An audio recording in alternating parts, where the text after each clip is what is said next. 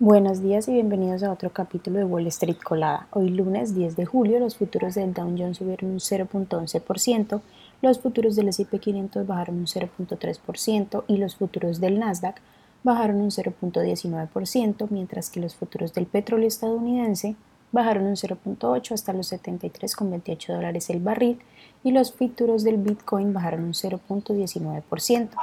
En las noticias de hoy, bueno, dos indicadores clave de la inflación, el CPI que se publicará el miércoles y el PPI que se publicará el jueves van a contribuir a determinar las decisiones de la Reserva Federal sobre las tasas de interés.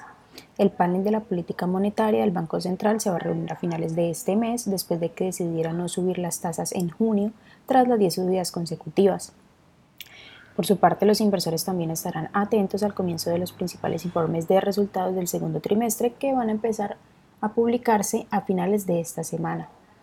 En otras noticias económicas, la secretaria del Tesoro, Janet Yellen, ya regresó de un viaje de cuatro días a China, confiada en que Washington y Pekín puedan comunicarse mejor en medio del conflicto económico latente.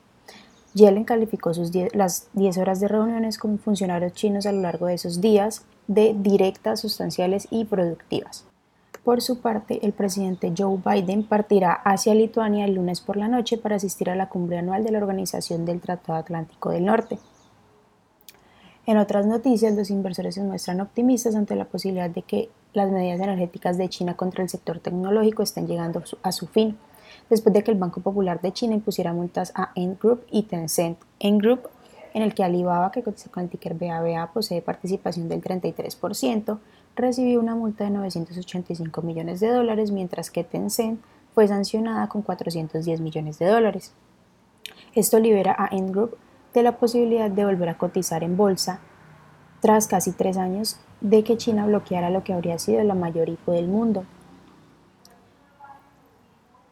La nueva app de texto de Meta, que cotiza con el ticker MGTA, superó los 100 millones de usuarios tras su lanzamiento el pasado miércoles. Las acciones de la compañía subieron un 1% en el pre-market.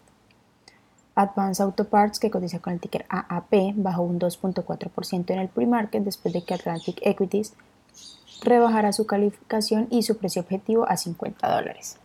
Las acciones que tenemos con predicción bullish son Juicy Holdings, que cotiza con el ticker JZXN y ha subido más de, un, de 1161%.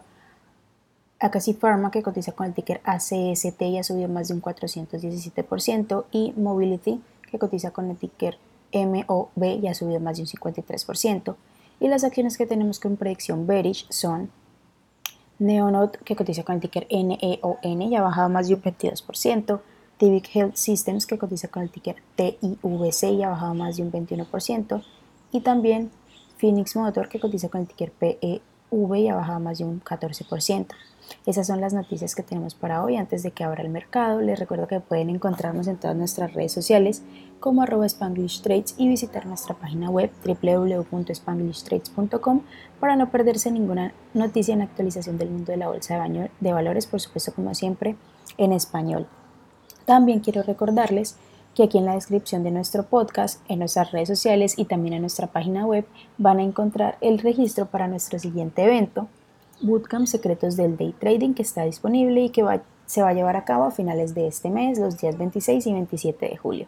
Muchas gracias por acompañarnos y por escucharnos. Los esperamos de nuevo mañana en otro capítulo de Wall Street Colada.